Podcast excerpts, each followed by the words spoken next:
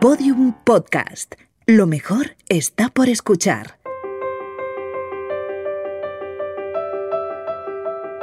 Los Búfalos Nocturnos, un podcast de Podium en colaboración con Babelia y la sección de cultura del país.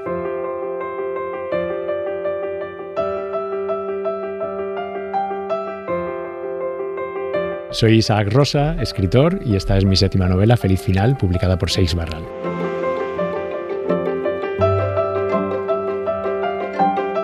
Nosotros íbamos a envejecer juntos. Lo digo en voz alta para escucharme y compruebo lo melodramático que suena. Nosotros íbamos a envejecer juntos. Lo repito con más fuerza eco en el dormitorio vacío.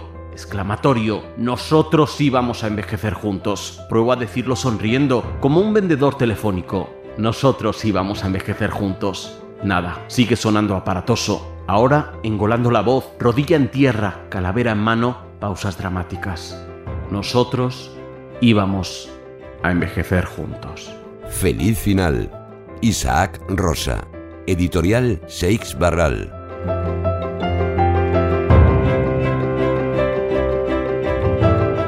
El amor, en mayúscula, es omnipresente. Sobre él se habla en novelas, ensayos, películas, óperas, obras de teatro, canciones y poemas. Pero ¿y el amor en minúscula? Ese que experimentamos los mortales y que dista mucho del ideal que todos conocemos. Sobre estos dos amores, sobre las mayúsculas y las minúsculas de ese sentimiento tan humano, Isaac Rosa construye la novela que acaba de publicar, Feliz Final.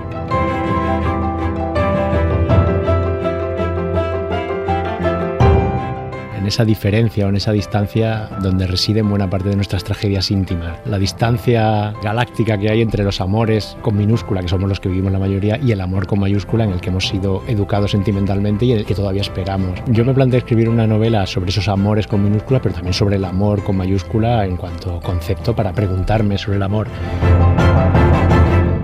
Todo en este podcast es amor. Amor por la fotografía, de la que podemos ver una magnífica muestra en el Museo del Prado. Amor por la naturaleza y los libros, que recoge el Festival Liternatura. Amor por los grandes músicos, como los que se reunieron bajo el nombre del supergrupo Traveling Wilburys. O amor por la lectura, como la del cantante y compositor Carlos Tarque. Amor al por mayor y al detalle. Nos queremos. Seguramente no nos amamos, pero nos queremos. No nos deseamos, pero nos queremos. Podríamos vivir el uno sin el otro, pero nos queremos. Hemos aceptado que esa forma tranquila de quererse no es una merma ni un fracaso, sino al contrario, un triunfo. Estamos juntos, no por ninguna predestinación ni ridículas medias naranjas inseparables, ni siquiera por necesidad económica, sino porque hemos decidido seguir juntos. Feliz final con Isaac Rosa, autor.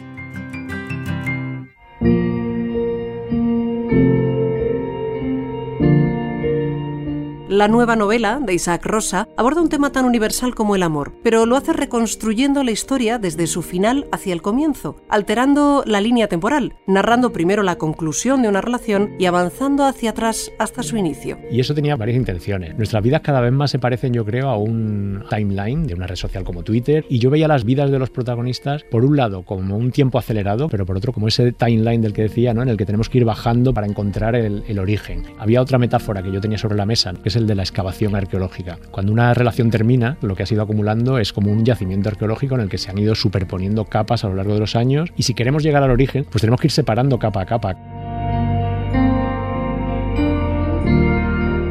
Con esta original forma de narrar la historia, Isaac Rosa nos desvela poco a poco cómo los dos personajes protagonistas han llegado al final de su relación, explorando las grietas que han ido surgiendo a lo largo del tiempo. Dos personas que se unen lo que hacen es poner en común un relato y empezar a contarse juntos, hasta que llega un momento en que esos relatos se van separando, se van distanciando y acaban seguramente en confrontación de relatos, que es el, punto en el que están los dos protagonistas de la novela, que están realmente en una batalla de relatos, de enfrentar sus versiones hasta acabar encontrando otra vez el, el relato Y en esa mirada retrospectiva que hacen, pues van encontrando esas grietas en las que se va separando el relato, en las que se van separando sus tiempos. Pero Feliz Final no es solo una historia de amor, sino una reflexión sobre lo que entendemos por ese sentimiento universal y cómo las condiciones socioeconómicas moldean nuestro imaginario colectivo. Yo quería buscar cuáles son esas raíces sociales, socioculturales y también económicas. Y en el libro se desarrolla toda una reflexión sobre la manera en que nuestras relaciones, nuestra capacidad de amor, nuestra forma de emocionarnos está inevitablemente atravesada por el capitalismo, que no solo es un sistema económico, sino que es también un sistema cultural. Y por el de las raíces económicas, yo creo que son tan evidentes que ya ni las vemos. Pero lo cierto es que el amor exige también unas condiciones económicas.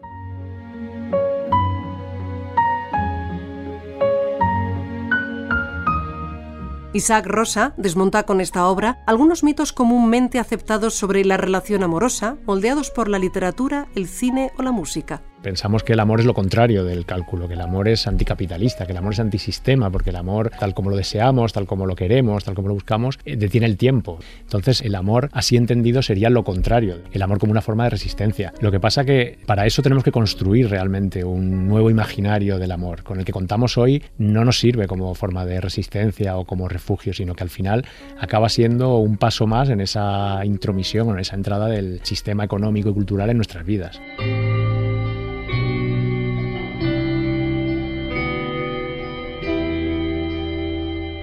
Para Isaac Rosa es precisamente esa construcción burguesa del amor que hemos mamado a través de la cultura la que nos condiciona en su búsqueda. Nos hemos acostumbrado a un amor épico, representado en los medios y la literatura, que quizá esté muy lejos de la realidad. Todos queremos ser como esas historias de amor y todos queremos esa épica en el enamoramiento y esa tragedia también en el desenamoramiento. Y sin embargo no suele ser así. Supongo que nos falta en ese imaginario amoroso que hemos construido, pues nos faltan también esos relatos que nos hablen de la medianía amorosa, que es la que vivimos vivimos la, la, mayoría. Seguramente si contáramos con más representaciones, sobre todo de esos desamores, de ese desgaste del amor, de ese amor que se va consumiendo en la rutina, en el paso del tiempo, pues a lo mejor viviríamos con menos sufrimiento los desencantos y las decepciones de la vida amorosa.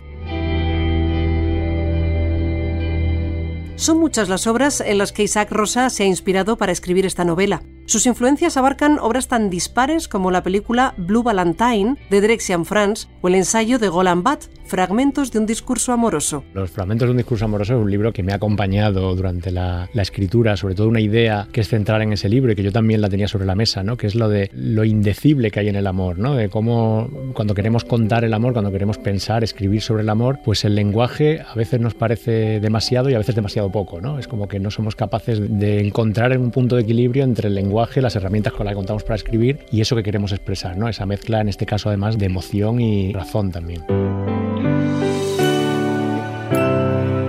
Feliz Final no solo se nutre de influencias cinematográficas o literarias. Isaac Rosa ha contado con la inestimable ayuda de amigos y conocidos que han aportado distintas y personalísimas visiones sobre el hecho amoroso. Este es un libro eh, muy bien acompañado, no solamente por parte de esos autores que menciono al final en los agradecimientos, sino también por otros que están en esos agradecimientos que son amigas y amigos, conocidas, conocidos y hasta desconocidas y desconocidos que han querido participar, que a partir de una propuesta inicial de cuestionario que yo hice circular, pues compartieron conmigo muchas de sus experiencias, de sus decepciones, de sus alegrías también y de sus reflexiones sobre el amor. Feliz Final es una radiografía del amor, de las expectativas, los errores, los condicionantes y las zancadillas que sufre una pareja que inicia un camino común. Un camino que, como todos, llega a su fin, a veces abruptamente, a veces con suavidad.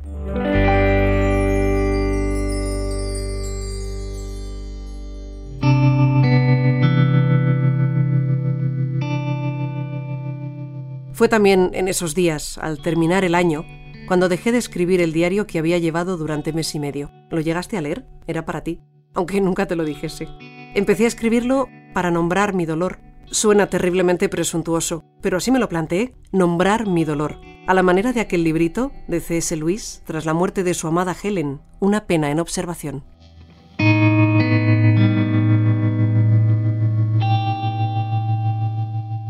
Exposición 12 fotógrafos en el Museo del Prado, con Francisco Calvo Serrayer, comisario.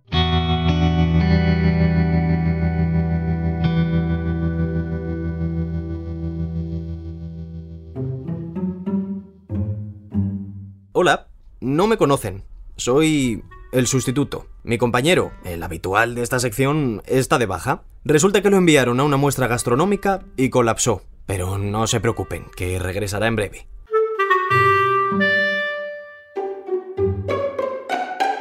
Mientras tanto, les voy a guiar por una exposición fotográfica que organiza el Museo del Prado. Se trata de 24 obras de 12 fotógrafos españoles que interpretan diversos aspectos del museo y las obras que cuelgan en sus paredes. Pero si quieren que se lo cuente alguien que sabe mucho de arte, escuchen a Francisco Calvo Serrayer, que ha comisariado esta iniciativa. Para explicar el arte hace falta leer libros, pero para comprenderlo hay que mirarlo. ¿no? En este caso concreto tiene el interés de que naturalmente están las obras de siglos anteriores y un medio contemporáneo como es la fotografía representa esa representación antigua, ¿no? hace un diálogo. ¿no? Es una ocasión fantástica de poder contrastar lo que han representado los fotógrafos con la realidad de lo representado, ¿no? No es la primera vez que el Prado organiza una antología de visiones sobre el museo, a cargo de artistas contemporáneos. Ya se les ocurrió la idea en los 90 y les gustó tanto que decidieron reeditarla en los 2000. Empezamos con una experiencia que era con los mejores artistas españoles contemporáneos en ese momento. Hicimos una carpeta, cada uno hacía cuatro obras que le había inspirado al museo y luego ya a comienzos de este siglo y milenio lo hicimos con 12 mujeres artistas y luego ya con el bicentenario del Museo del Prado pensamos un poco que la incorporación de la fotografía en el que España estaba dando gente muy notable pues era una experiencia muy interesante. Pues nada, voy a ver esas maravillas que me promete Francisco Calvo Serrayer. Me he traído mi cámara para documentar la expo. A ver si la directora de este podcast me deja colgarlas en la página web y de paso me gano su favor y un hueco en esta sección. La primera obra que me encuentro es de José Manuel Ballester, que ha fotografiado la sala principal del museo, completamente vacía. Tan vacía que al fondo se ve el cuadro de las meninas. Espera, el cuadro de las meninas. Vacío, quiero decir, que no hay personajes en él.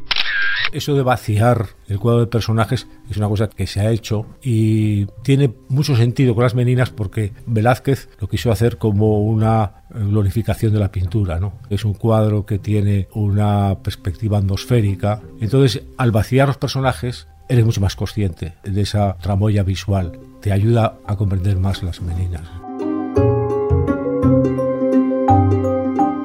Pues yo no sé si ahora comprendo mejor las meninas, pero tanto vacío me recuerda que no he comido nada. Mientras pongo mi ojo derecho en el visor de la cámara, utilizo el izquierdo para mirar la foto de Alberto García Alix, que se ha marcado una especie de collage superponiendo diversas partes del cuadro El Calvario, de Van der Weyden. García Alix ha convertido el cuadro El Calvario de Van der Weyden, es un cuadro trágico de muchos personajes, lo ha convertido en una naturaleza muerta. Al poner fragmentos de ese mismo cuadro, pero troceados y superpuestos, pues realmente ha hecho un bodegón de esos religiosos que se llaman vanitas, ¿no? Y sin embargo, con una mano que ha superpuesto también en el anular un anillo con una imagen, pues ha conseguido convertir una mano en un retrato, en un rostro, ¿no?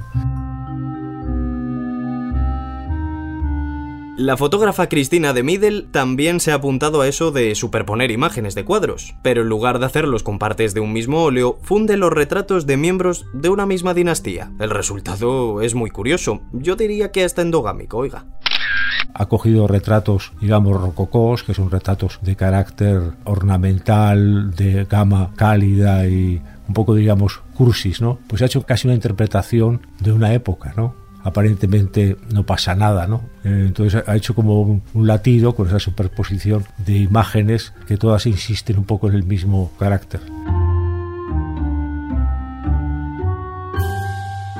Me acaban de requisar la cámara. No se permite hacer fotos. No es por nada, pero yo lo veo contradictorio a la par que injusto. Estos 12 señores pueden y yo no.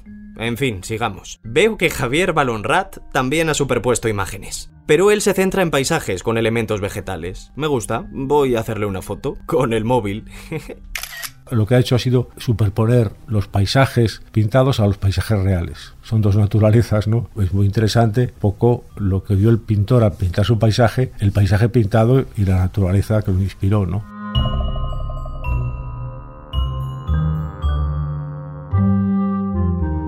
De las superposiciones pasamos a las inmersiones, porque Isabel Muñoz ha fotografiado a un San Hermenegildo que en lugar de ascender a los cielos, se encuentra en el fondo del mar y asciende a la superficie del agua. Muy original.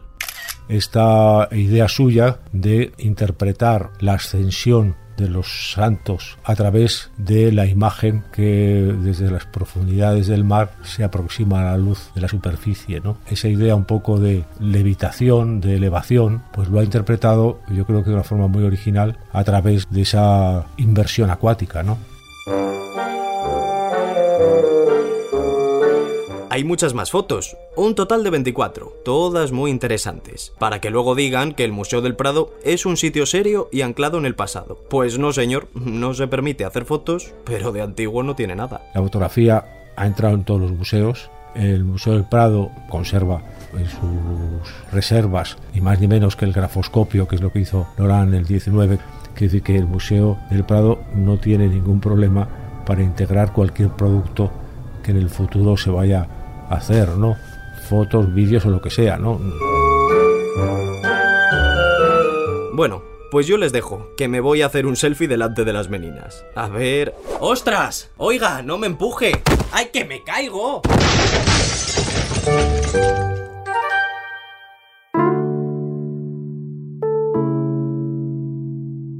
Llevábamos unos días de acercamiento, sí, porque los dos estábamos heridos y buscábamos alivio. Herido tú, por llevar semanas sintiendo mi rechazo sin acabar de entenderlo, el doloroso rechazo, el humillante rechazo, si quieres, y herida yo, porque en esos días estaba rota.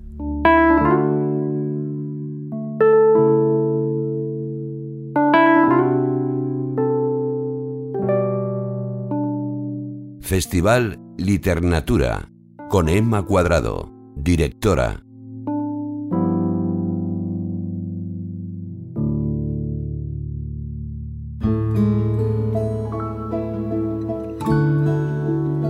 Soy periodista cultural y aprendiz de gestora cultural. He impulsado una idea gracias al mecenazgo cultural de Arsi Movistar, que es el Festival Movistar Literatura, el primer festival de literatura y naturaleza del Estado español que es la primera vez que un festival literario se centra en libros que nos vinculan con la naturaleza. El festival lo subtitulamos como literatura y naturaleza porque de hecho literatura de naturaleza es un género en sí mismo, es la nature writing anglosajona, entonces estos libros se están empezando desde hace un par, tres de años a traducir mucho más. Ya se empezó a traducir en el 2008 con Errata Naturae, que seguramente fue la primera editorial que empezó a publicar este tipo de género en una colección específica. Ahora ya se van sumando muchas más. De hecho, en el festival presentaremos una nueva colección de la editorial Calandraca Vasca, que es Vitamina N, y me consta también que Sigilo está preparando una colección específica de literatura de naturaleza.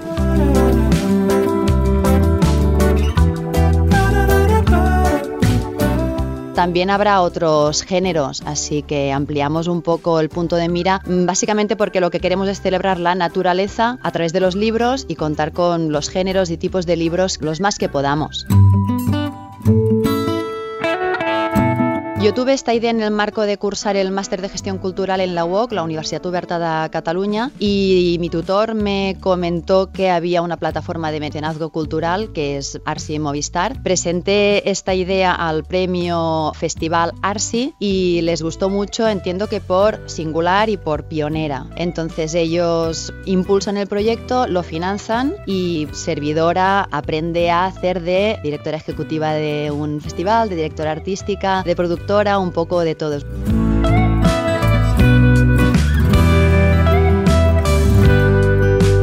Público lector, que entiendo que un lector pueda tener mucha curiosidad por leer muchos tipos de géneros. Público amante de la naturaleza, no tiene por qué ser lector. Y también punto de encuentro para los profesionales, es decir, editores, libreros, escritores que están en este ámbito. A partir de aquí todos los curiosos son bienvenidos.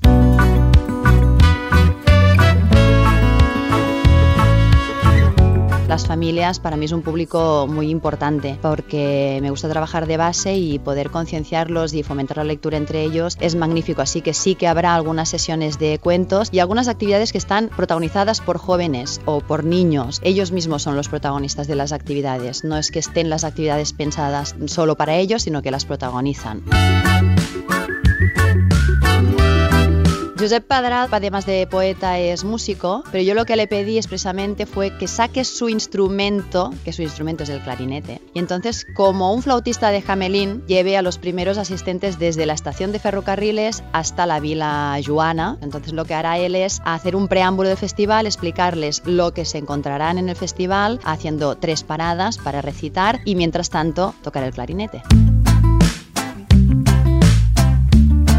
La pregunta ¿qué es la literatura de naturaleza? es la que creo que en esta primera edición es súper importante responder y es la conferencia inaugural precisamente por eso. La otra pregunta que también es muy importante es ¿qué está pasando? Hay un boom editorial y de hecho esto no es una conferencia sino una mesa redonda porque algo está pasando, porque cada vez hay más libros de naturaleza, jardines, bosques, osos, leñadores, madera.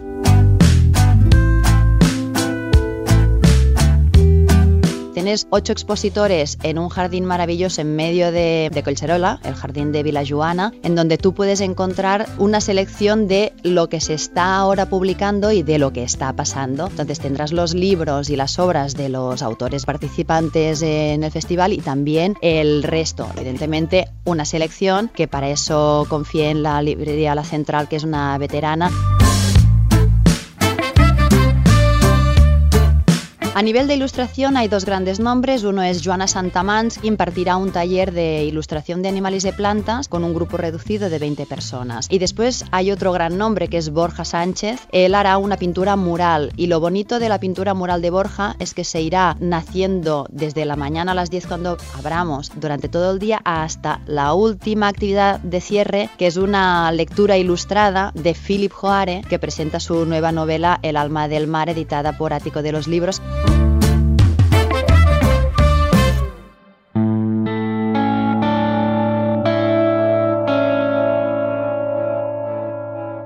Somos nosotros. Si el amor pudiera medirse, si pudiéramos contabilizar con alguna unidad de medida cuánto nos amamos, la representación gráfica de nuestro amor durante 13 años sería algo así. Una línea continua y con aspecto de relieve montañoso que sube o baja según el momento.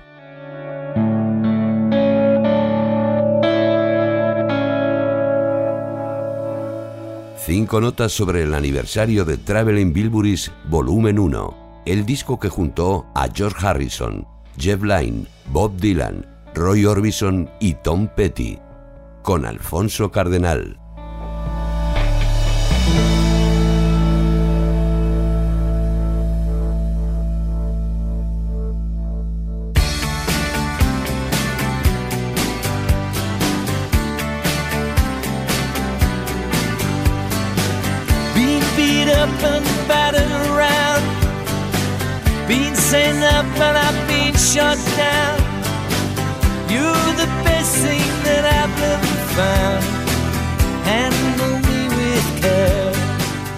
Cuando Josh Harrison entregó a Warner su genial Clown 9, los jefes del sello le pidieron una canción más, un tema que pudiese ser la cara B del single con el que se presentaría el disco. Harrison fue a las oficinas y regresó unas semanas después con esta canción, Handle with Care.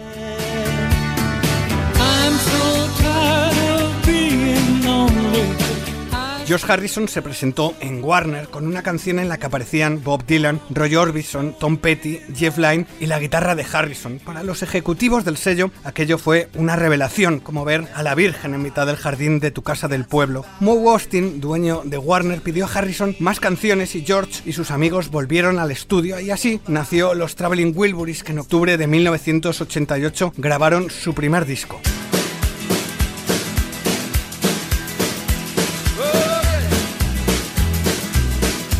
Orbison, Harrison, Dylan, Petty y Line se juntaron en una banda única y rebosante de talento. Su éxito se basó en su amistad, en su admiración mutua y en algo clave. Todos se dejaron los egos en casa antes de entrar al estudio.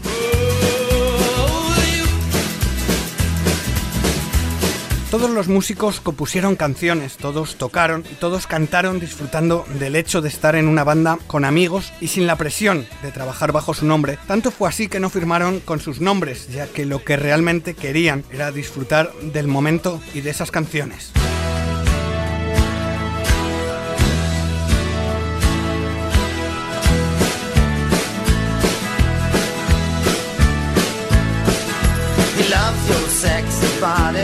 The Traveling Wilburys Volumen 1 vendió 5 millones de copias y marcó un hito en la historia de la música juntando a estrellas de tres generaciones diferentes en una aventura común.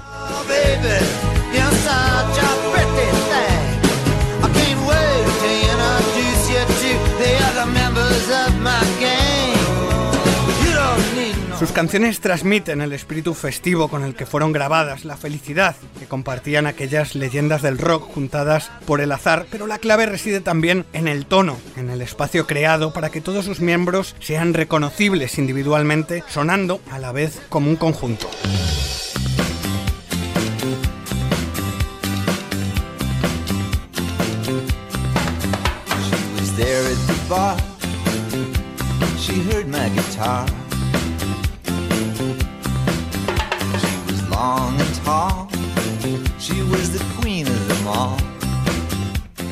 La buena amistad que surgió entre los músicos de esta superbanda se plasmó en las colaboraciones que los artistas harían en los años siguientes. Lane, Petty y Harrison aparecen en el último disco de Roy Orbison. Lane produjo también el debut de Petty en solitario y ambos, junto a Harrison, estuvieron en el concierto del 30 aniversario de Bob Dylan.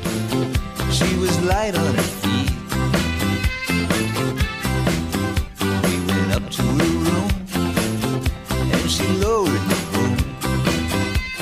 Traveling Wilburys estuvieron en activo hasta 1990, cuando apareció la segunda entrega de la banda, ya sin Roy Orbison, que murió dos meses después de la edición de este disco.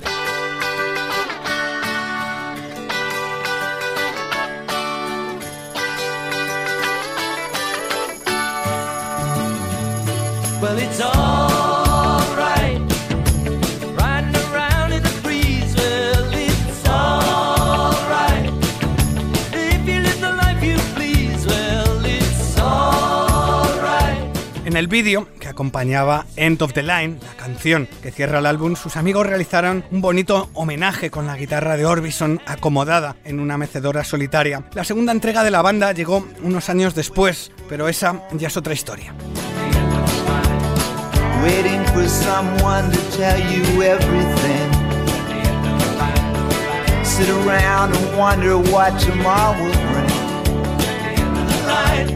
Éramos insumergibles, capaces de caminar sobre las aguas y enfrentar cualquier travesía. Estábamos pletóricos, éramos temerarios, nos sentíamos protegidos, inmortales, elegidos. Teníamos suerte, éramos la suerte, estábamos juntos. Habíamos salvado los obstáculos iniciales con apenas rasguños. El futuro se nos ofrecía como una pradera de cabalgada limpia.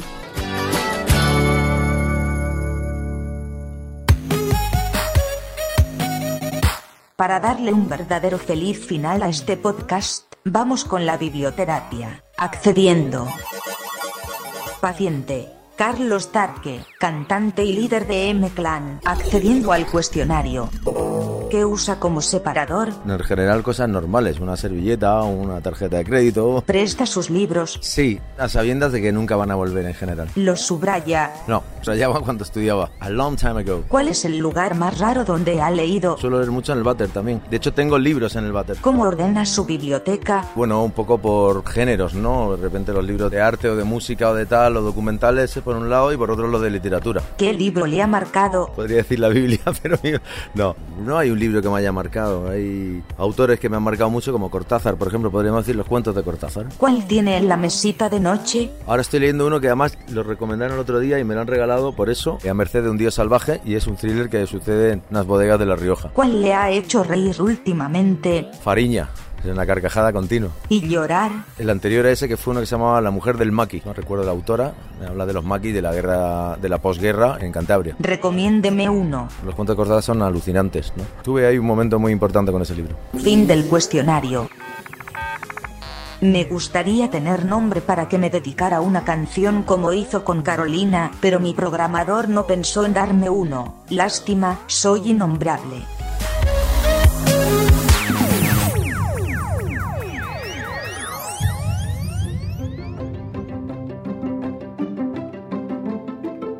Hemos comenzado con feliz final y terminamos desordenando el título con un final feliz. Pero ya saben que para nosotros el final es solo una forma de empezar de nuevo, porque los búfalos nunca se terminan. Una vez que pasa uno, llega otro. Todos mis libros se pueden resumir en, en, una pregunta. En este libro sería ¿por qué amamos tan mal y nos aman tan mal? ¿no? Siempre hay detrás de cada una de mis novelas, hay por un lado una vivencia personal, por otro lado una inquietud intelectual y por otro una ambición artística. En este caso, la vivencia personal pues es mi propio historial de éxitos y fracasos amorosos y, de, y el de la gente de mi entorno. La inquietud intelectual tiene que ver con esa pregunta sobre qué está pasando con las relaciones amorosas en nuestra sociedad y la ambición artística, cómo escribir hoy una novela de amor después de todo lo que se ha escrito de amor a lo largo de milenios. Nosotros íbamos a envejecer juntos. Al despedirnos aquella tarde en la estación, acordamos contar con un código de alerta, un botón de pánico, Mayday, una llamada de socorro para situaciones de emergencia, la palanca de la que tiras cuando estás en peligro, de modo que si en algún momento de este tiempo que hoy empezamos uno de los dos ve alguna amenaza propia o ajena o siente dudas, pueda intentar una operación de salvamento. Todos los episodios y contenidos adicionales en losbúfalosnocturnos.com. Síguenos en Twitter, arroba búfalo nocturno.